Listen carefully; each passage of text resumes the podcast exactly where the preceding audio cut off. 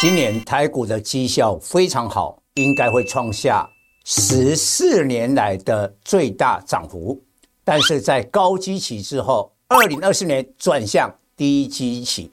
我要告诉大家，今年都涨在 AI、重电，但是有两个产业，钢铁跟航运绩效远不如大盘。假如有明年新的题材、新的方向，可能成为黑马。各位粉丝朋友，大家好，我是陈章，现在是礼拜三盘后的分析。今天有点压抑，两大权值股，台积电是平盘，联发科跌九块，收在九八三，并没有如预期的攻上了一千块。这两大权值股今年的涨幅都不小。所以我认为盘暂时的压抑啊，因为圣诞节的这个假期即将来临，等过了圣诞之后，这个盘面就会恢复供给，然后呢，迎接二零二四年的元月行情。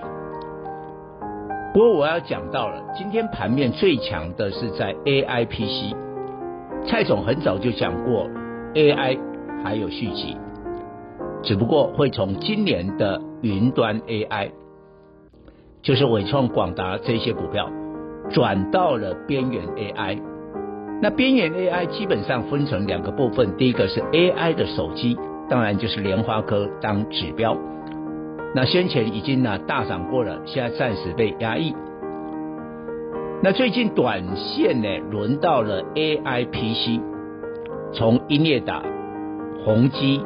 再到今天涨停，你看哦，人保二三三一的精英，还有一个蓝天跟笔电也有关的。不过蔡总的看法是这样，这个买盘是从绝对的价位思考，哇，就低价嘛。你看人保精英啊，就是三字头嘛，就三十几块，我觉得有点反应的过头了。其实应该从产业的基本面，谁在 AI 的 PC 呢？它是比较有研发能力，那推出的产品比较好，而不是说，哎，这个便宜啊，绝对的价位最便宜，我就去埋伏。所以我觉得这个逻辑呢不太对，不太对。那也许明天礼拜四呢，这些 AI PC 今天爆大量啊大涨的股票，明天会开高之后会震荡，请大家注意。那就今天蔡总要跟各位谈一个选股的逻辑呢，那就是你一定要记住，飙股呢不可能啊永远飙，树再高不会长到云端上。今年大涨过的股票，明年还会再大涨吗？不见得。你今年没有买 AI，比如说电脑及周边这个产业，你知道今年涨幅多少？快九十趴。大概八十八趴，然后你今年传产没有买重电，华城啊、市电啊、中心电的，你也赚不到钱。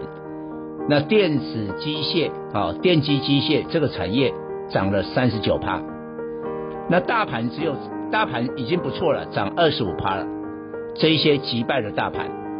但你认为明年还继续飙他们吗？不见得。我反而请大家注意。相对的船产，航运今年还跌七趴，钢铁只有涨五趴，哎，电子都可以啊，整体的电子都涨三十五趴，所以航运跟钢铁今年都没涨到，但是明年可能有新的题材，新的方向哦。你只要美国联总会一降息的话，原物料会涨啊，现在缺的就需求，需求。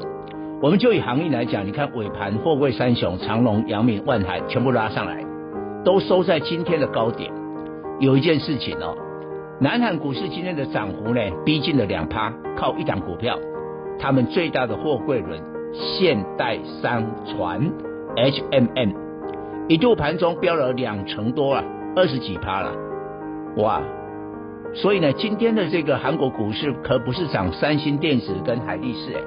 而是涨 HMM 的货柜轮呢，所以呢，你只要有新的变化，我们现在看到说，哎，红海的危机，但是明年万一美国降息了之后，美国回补了这个库存呢，货柜轮的运价就涨上去了，重点是筹码，大部分人没有这种股票，所以蔡总的会员其实我们大概几乎一整年都是电子的，但最近我们开始也在增加微电子这一块的比重。